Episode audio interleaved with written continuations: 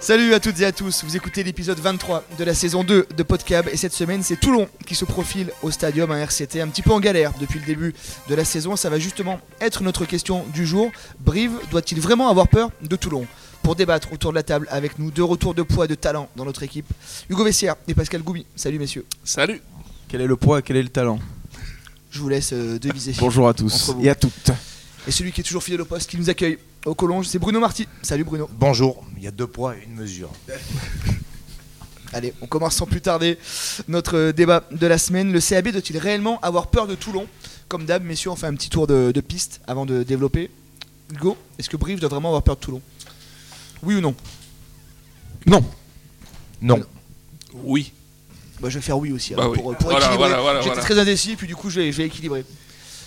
Vas-y Hugo. Euh, non, non, pourquoi? Parce que euh, au vu de nos deux dernières prestations euh, à domicile, je pense qu'on est en position de force. Même si Toulon euh, revient, euh, revient un petit peu euh, sur la qualité de leurs prestations, mais je crois qu'ils sont quand même pas euh, aujourd'hui euh, flamboyants non plus. Euh, ce sont toujours des victoires étriquées, euh, ils sont quand même en difficulté, donc je, je ne vois pas aujourd'hui euh, Toulon en mesure de venir s'imposer au stadium.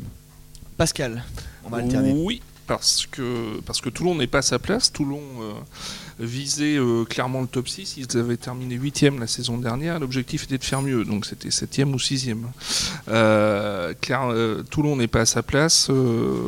Toulon a besoin de points. Toulon a deux matchs en retard. Ils sont certes euh, euh, 12e au classement, mais si on compte leurs deux matchs en retard et si ces deux matchs en retard se terminent par des victoires, ils remonteraient à la 9e place. Euh, et Toulon reste sur deux victoires d'affilée, ce qui n'était pas encore arrivé cette saison, dont une contre le leader bordelais et une, der- une dernière contre l'USAP. Euh, Toulon est mieux qu'il n'a été. Bruno. Euh, non, parce que je vais reprendre ce qu'a dit Hugo. Déjà, Brive, euh, fort de ses euh, deux dernières sorties, plutôt réussies dans l'engagement, l'intensité, même si on a perdu deux points contre Montpellier, c'est plutôt où il va et plutôt rassuré par rapport à ce qu'il est capable de mettre en place. L'énigme, encore une fois, ça va être la perte des, internationaux portugais, géorgiens et italiens. Et, euh, et non, parce qu'il y a un tel marasme au sein, euh, au sein de, cette équipe toulonnaise avec euh, un, actuel président qui ne sait plus trop où il habite et trop de sujets, trop de complications extrasportives qui alimentent la presse essentiellement. Boudjelal qui fait sortie sur sortie pour charger son ancien, Etzebet qui était promis à un avenir aussi radieux que celui de Bakis Bota. Écoute, il a trouvé l'amour Bruno. Oui, non, mais bien évidemment. je- hein, j'a- J'accepte, mais il trouve l'amour au moment où ça va pas trop bien dans le club. Donc euh, c'est vrai que l'amour euh, est aveugle. Euh, mais là, en tout cas, lui, il ne l'est pas. Euh, non, juste pour dire que cette équipe, il y a aussi cette histoire de, de ce jeune ouvreur Carbonel, euh, dont justement Boudjelal a dit, euh, c'est pas les, bijoux de famille, c'est la famille. Et la famille, euh, on, on la quitte pas. Donc en fait, il y a, quand même énormément de problématiques extrasportives. Et puis le dernier coup de théâtre avec la venue euh, d'un nouvel entraîneur, manager, directeur de rugby. enfin, on ne sait pas trop. Donc voilà, il y a un petit peu ces clubs qui s'agitent en extrasportif. Je vais aussi parler du BO, Biarritz Olympique. Euh, on voit quand même que sur le terrain c'est compliqué, même si, euh, et là je rejoins Pascal pour le coup, il y a quand même du talent euh, dans cette équipe toulonnaise parce qu'on on rêverait d'avoir la moitié, le quart, le huitième de leur effectif à certains postes. Il y a des joueurs qui sont quand même très expérimentés, très puissants. Notamment et- en troisième ligne, hein, Facundo Issa, Sergio Parissé, pour ne citer que Raphaël Lacafia. Il y a quand même du très très bon. Le demi-mêlée, aussi- accessoirement Baptiste qui est capable, et- capable de, de gagner les matchs à lui seul. Il l'a prouvé euh, récemment euh, à, à domicile. Je ne me rappelle plus le, le match, mais euh, effectivement, cette équipe, elle, elle a vraiment, vraiment du talent. Donc attention, je crois pas que je dis non parce que je suis à peu près persuadé que, que Brive va réitérer et que Toulon n'est pas guéri avec quelques blessés supplémentaires. Et je dis aussi attention parce que cette équipe, elle n'est pas à sa place et elle a de la vraie qualité. Moi je vais dire oui aussi que Brive doit avoir peur de, Toulon parce qu'en fait Brive n'est jamais meilleur que lorsqu'il a peur. On le voit quand Brive aborde un match en se disant que oui, l'adversaire est en difficulté, oui, l'adversaire est dans le dur. On a l'impression que mentalement, Brive ne fait pas cette bascule de, se dire on va jouer avec la peur au ventre. Alors ça veut tout et rien dire, mais en l'occurrence, contre Montpellier, on a vu qu'il y avait une énorme équipe de Montpellier, des joueurs euh, internationaux de partout, un banc de touche avec Guirado, enfin bon, il y avait des monstres de partout. Et Brive a tenu quand même, la seconde période a été très très solide, euh, a craqué en fin de match, mais globalement, ça faisait très longtemps qu'on n'avait pas vu, euh, Pascal, une seconde période aussi solide en termes de jeu, en termes de défense. il n'a pas manqué grand chose, mais on a l'impression que dès que Brive est dos au mur, dès qu'il a peur de passer à côté, Brive parvient à se transcender. Bah oui, oui, ça avait déjà été le cas. Alors contre Clermont, il y a en plus l'aspect derby par-dessus, mais euh, contre le MHR, euh, la, deuxième période a vraiment été euh, aboutie, si ce n'est qu'il a manqué de, un peu de réalisme dans la zone de marque. trop d'occasions manquées pour se mettre à l'abri et finalement avoir de l'avance et, peut-être encaisser un, essai en fin de match, mais qui aurait été sans conséquence. Messieurs, Toulon, ça va être épais là? Comme d'habitude. Quand on joue Toulon, débrief Toulon au stadium, il se passe toujours quelque chose. Pete Marais qui va pris un carton rouge, des bagarres générales, ça joue au près, ça joue au ras. C'est toujours des matchs euh, d'hommes entre guillemets. Oui, puis pour, la, pour revenir à ce que tu disais, Benjamin, sur la motivation, je crois que quand on est joueur, qu'on reçoit Toulon, malgré le classement actuel, quand on regarde leur composition d'équipe, euh, il y a aussi des internationaux quasiment à tous les postes. Euh, accessoirement, le meilleur joueur du monde aussi, Cheslin Colby, voilà. Accessoirement. Accessoirement, un des meilleurs joueurs du monde, on va dire. Donc je crois qu'aujourd'hui, les joueurs euh, peuvent pas euh, aborder ce match euh, en se disant ça va être facile ou on est en position d'être favori. Pour moi, si on prend la composition d'équipe, Toulon reste quand même aujourd'hui outre si on enlève cette 12 place au vu de l'effectif quand même favori au niveau du budget, toutes ces choses-là. Donc Brive est encore dos au mur sur cette prestation et se doivent de gagner. Donc, euh, donc non, euh, je pense que, que Brive a les, ressources mentales pour aller chercher justement passer ce cap et être, euh, et être à 200%. Petit point stade, Brive, Toulon, comme Brive d'ailleurs, n'a pas gardé le moindre match cette saison à, l'extérieur. C'est deux points de bonus défensifs et un match nul ramené à, Pau. C'est une équipe qui a clairement du mal à, se déplacer depuis le début de la saison. Bruno, comment tu, comment tu vois cette rencontre Pour Brive en tout cas? Je vois euh, que Brive, de toute façon, est rentré maintenant dans, la, en phase maintien. Euh, et euh, trois réceptions consécutives, c'est la dernière, je dirais presque la dernière marche à gravir. on va dire que la première a été plutôt bonne, la seconde aurait mérité mieux. Mais malgré tout, ça fait deux points, ou de gagner ou de perdu, on, le met comme on veut. Et là, véritablement, de prendre quatre points, ça sauverait pas Brive, mais en tout cas, ça continuerait à, véritablement positionner Brive comme une équipe un petit peu au-dessus de, ces deux, voire trois relégables, puisque Toulon resterait derrière nous. Donc Brive n'a pas le choix. Brive aussi, euh, ça c'est la problématique perd quand même euh, des joueurs. Euh, c'est la première fois, on ne le dira jamais assez, que Brive souffre des doublons parce que jusqu'à présent, ça n'avait jamais été le cas. Mais enfin bon, il faut quand même constater qu'avec euh, le nombre de Géorgiens euh, qui euh, repartent en sélection et qui sont, des top joueurs, notamment Luca Japaridze et Vasil Lobzanidze, ainsi que Pietro Ceccarelli et surtout Japaridze Ceccarelli, même poste. Euh, à droite de la pile, dont on sait que c'est assez euh, essentiel euh, pour une mêlée fermée.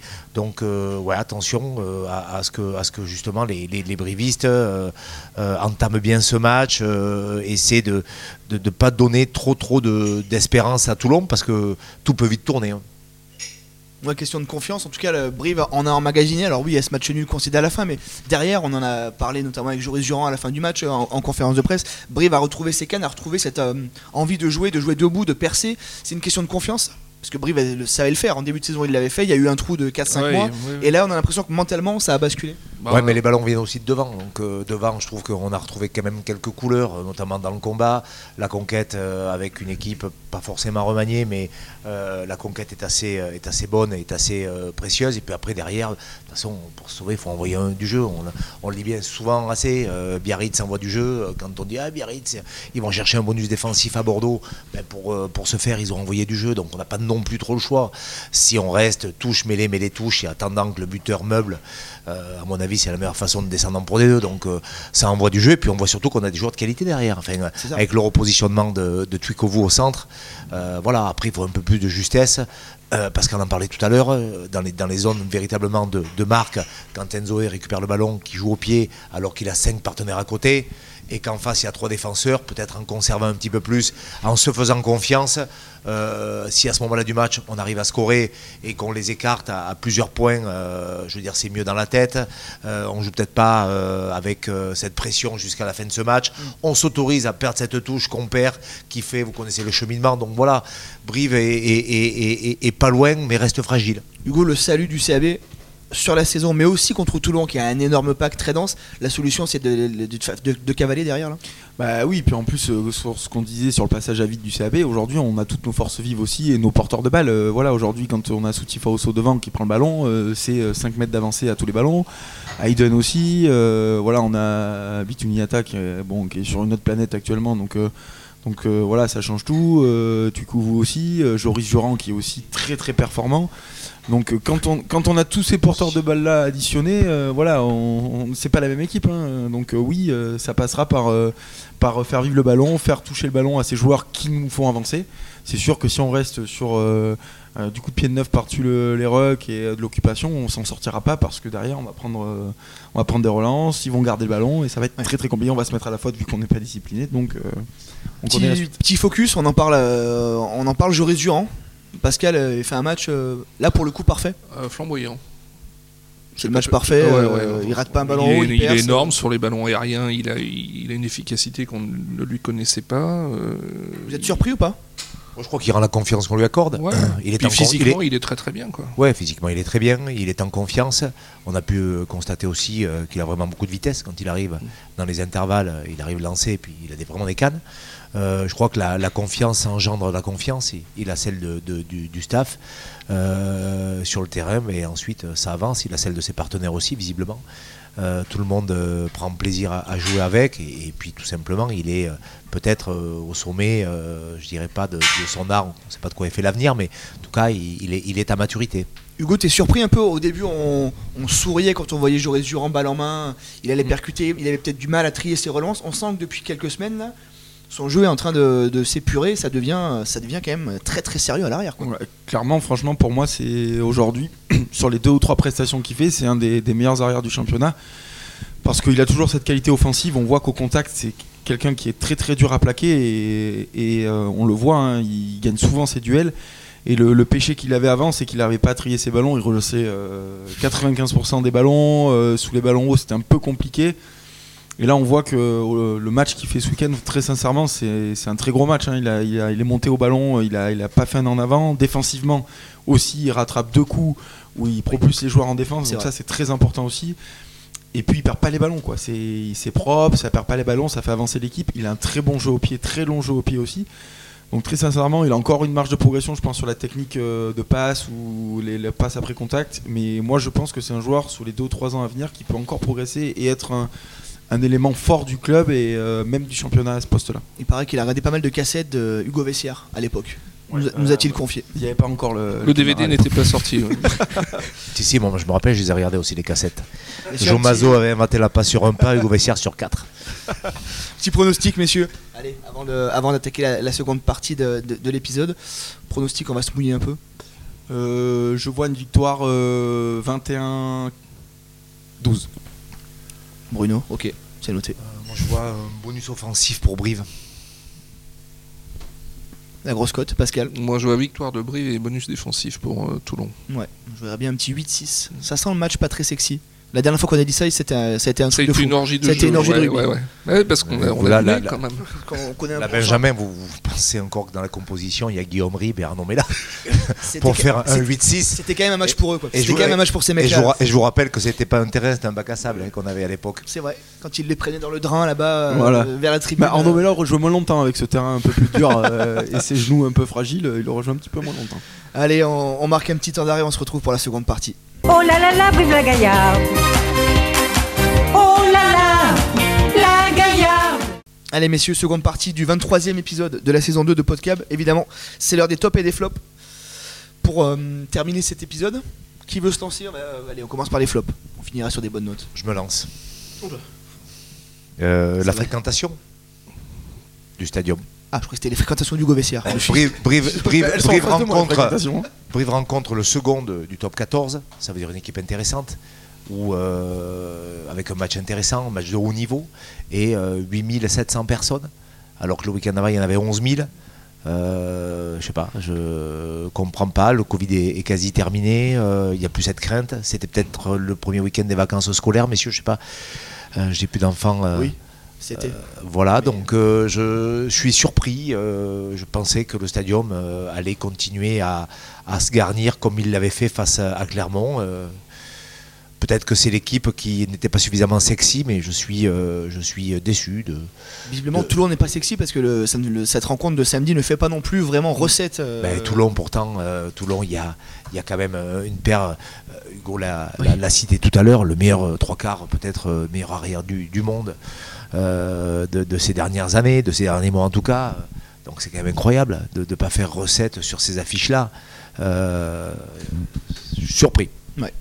Pascal Euh, moi, j'aimerais bien que le stadium accompagne euh, le, le- le speaker du CAB lors de la présentation des équipes.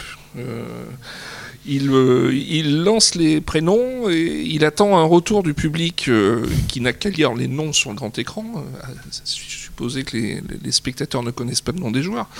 Et non, ça fait flop à chaque fois. Je trouve ça très dommageable pour l'ambiance. Voilà, ça coûte, coûte pas grand-chose de brailler euh, Jurand, euh, Bitouni Yata pour faire monter la sauce. Hugo? Euh, j'hésite, j'hésite, mais euh, moi mon flop c'était un peu bah, justement pour revenir pour Toulon. Du coup, c'est euh, sur les déclarations de Bakis Bota sur son sur son compère de la deuxième ligne euh, Tsebet, qui lui a répondu d'ailleurs sur Twitter en lui disant que s'il avait un problème, il avait qu'à le contacter, il avait son numéro. Non, mais tout ça pour dire que j'en ai un petit peu marre tous ces anciens joueurs là qui qui, qui, réagissent à chaque fois après leur carrière passée à dire ce que les joueurs devraient faire quand on a mangé pendant la gamelle dans la gamelle pendant 15 ans, euh, je pense que la moindre des choses, c'est à la fin d'éviter de, sans connaître les tenants, les aboutissants, de, de critiquer. Je trouve que c'est un petit peu dommage, surtout en, en l'occurrence pour un, un joueur avec qui on a joué pendant 10 ans. euh, Enfin voilà, moi je. je Ouais, c'est à l'image du, du club aussi. euh. Voilà, non mais je trouve ça. Ça va, avec, voté, ça va avec le, avec le Voilà, mais, folklore. trouve- trouve- mais ça arrive pas qu'à Toulon, hein, souvent. On n'est pas à l'abri que euh, Mourad est peut-être appelé ou Bakis Bota pour remettre aussi une pièce. Voilà, euh, non mais bon, je trouve ça un peu dommage. C'est un voilà. Mon flop, c'est pour, le, pour le stade toulousain. Alors, non pas pour ses prestations sportives, mais pour son recrutement. Euh, on a appris ce week-end que le stade toulousain allait recruter Ange Capozzo, l'arrière de, Grenoble, futur international italien, du coup, qui sera pas là, certainement l'année prochaine, pendant les doublons. Donc, on, entend souvent Hugo Mola, le président Didier Lacroix, euh, se cacher, pleurer un petit peu quand même. On les a vus deux, trois fois quand même euh, se servir de ce discours. Gna gna, les doublons, on, veut nous, on veut nous avoir avec les doublons. Oui, bah, dans ce cas-là, euh, soyons intelligents, essayons de réfléchir un petit peu au recrutement. Donc l'année prochaine, ils ont recruté Melvin Jaminet à l'arrière Ouais, et Ange. Capozzo. D'accord. Bon, Sachant qu'ils ont euh, Thomas Ramos. Voilà, donc d'accord. Donc l'année prochaine, on va encore devoir se fader le stade toulousain qui va dire gna gna, en novembre, on n'est pas là. En mars, en février-mars, gna gna, on n'a pas de joueurs. Bon, il faut arrêter deux minutes quand même de se moquer du monde. Ouais, c'est trois, trois arrières internationaux, donc il- si on reste dans la. Parce que c'est une année Coupe du Monde en plus, donc euh, euh, potentiellement pas Melvin Jaminet et pour l'instant Thomas Ramos qui joue. Ange Campozzo pas là. Donc, euh, c'est- et en plus, j'ai vu en plus qu'ils avaient encore recruté un demi-mêlée aussi, Paul Graou de, Oui. de Agen. Euh, alors qu'ils ont un jeune euh, Germain qui est très bon à chaque fois qu'il Ils ont joue. pris Barassi aussi au centre, potentiellement international. Bon. faut arrêter deux minutes de, de se planquer derrière le doublon. Ouais. Il y a, le mal est un peu plus profond à, je, je- je suis un à peu- Toulouse. je- je suis très d'accord avec toi, Benjamin, pour une fois. Je trouve ton Une fois n'est pas coutume. euh, très pertinente. Bravo. Je propose qu'on s'arrête là. Non, on va continuer quand même sur vos tops, euh, messieurs. Qu'est-ce qui vous fait plaisir? Qu'est-ce qui vous a plu? Qu'est-ce qui va vous plaire? Ben, la victoire du RCV à l'extérieur, à Rochefort. Merci. Je crois Monsieur que je, je- je vais, les- je vais tendre la, la perche à Hugo et qui va nous expliquer euh, comment s'est passé euh, le retour, enfin le match. Non mais c'était pas forcément mon top parce que mais euh, bon merci non, non, voilà on a fait une belle prestation et je voulais féliciter l'équipe aussi mais moi mon top c'était bah, c'était Joris Durand mais on en a parlé mais du coup je vais repasser sur notre joueur que je trouve très bon c'est Tukouvou au centre Euh, voilà qui je trouve est un joueur euh, très, Talentueux. très talentueux et très dominant et que ce soit offensivement et défensivement ce qui est rare pour euh, pour un, un Fidjien au centre voilà Très bien. Pascal Bah, je vais pas être très original, euh, puisque ça va être Joris Juron, à la fois pour ce qu'il fait sur le terrain, Vous êtes foulés, les gars. quoi. à la fois pour, à la fois pour ce qu'il fait sur le terrain, et puis pour, euh, pour son discours qui est plein de fraîcheur, qui n'est pas formaté comme peuvent l'être les discours de beaucoup de joueurs de top 14. Mais bien sûr, le retour des buvettes, le top. Bien entendu. C'était le top de Benjamin. Forcément. Bah, c'était le top, c'était un top collectif euh, Ah la semaine Mais- dernière. mais la semaine dernière, Un top à la voilà, vachette, le retour des buvettes. voilà, donc il il manquait un peu de gaz dans la bière, mais ceci étant, elle était là, c'était déjà pas mal. Hugo, du coup, ce retour, parce que euh, on a beaucoup entendu parler de ce retour de Rochefort, mais on n'a pas vraiment les tenants, les aboutissants. Oui, puis apparemment le bus aurait crevé 16 fois. Alors, je vais pas rentrer dans les détails, mais nous avons mis à peu près 3 heures, entre 3h et 3h15 à l'aller pour euh, aller jouer le match, et nous avons mis 5h30 pour revenir. C'est les bouchons, dimanche soir. Donc, euh, voilà, les bouchons exactement de la, euh, de la route Rochefort-L'Arche, évidemment, bien connu, hein, les bouchons. euh, voilà, on a fait quelques arrêts sur les aires d'autoroute enflammées. Très bien, parfait. Bon, on se quitte. euh, Non, j'ai pas de top. D'accord. Non, j'ai pas de top. Ça sera. Non, mais ça sera les. Ça, si j'ai un top. Ça sera, j'imagine, l'influence pour le pour le derby ce week-end. Le week-end dernier, il y a eu un derby mal mortu. Il y avait 800-900 personnes. euh, parce que les tribunes de- du stade Raymond Fauché étaient bien pleines. La main courante aussi ce week-end. Nouveau derby. Euh, Cosvezer euh, mal mort. Euh, la dernière fois que Cosvezer a accueilli. A, reçu euh, à l'Arche, c'était Sarlat, il y avait pratiquement 1000 personnes, il n'y avait pas les buvettes, les annonces grand beau, Malmort se déplace, euh, ça va encore être une, belle journée pour le rugby, euh, pour le rugby amateur corésien, effectivement, on en parle souvent, mais faut aussi se rendre compte de la, chance qu'on a. C'est quand même plutôt cool d'avoir trois clubs euh, qui jouent la qualification encore, qui jouent le top 6 euh, en Fédéral 2. C'est plutôt sympa. Ouais, mais d'où l'intérêt d'avoir aussi des, poules qui ressemblent à des poules, avec des équipes qui sont proches les unes des autres, et les gens euh, viennent voir en fait, euh, ben, finalement, qui va, qui va gagner pour le clocher, pour le, la suprématie de, du Grand Brive, enfin, entre Tulle, le Malmort, le, le RCV, voilà, des poules cohérentes. C'est pas quand on a, alors là il y avait Rochefort, mais quand euh, le, le Cosvezer va recevoir Rochefort ou les a reçus, euh, il n'y a pas forcément de monde. Donc faut faire des véritablement, euh, c'est un bon choix ce, ce rugby amateur de, de faire des matchs intéressants pour beaucoup. Voilà, messieurs, c'est la fin de ce 23e épisode de la saison 2. Merci Merci d'avoir été avec nous. Merci Martial d'être descendu, d'avoir assuré cette technique à merveille comme d'habitude. Merci. Et on se retrouve la semaine prochaine. Allez, bon match à toutes et à tous.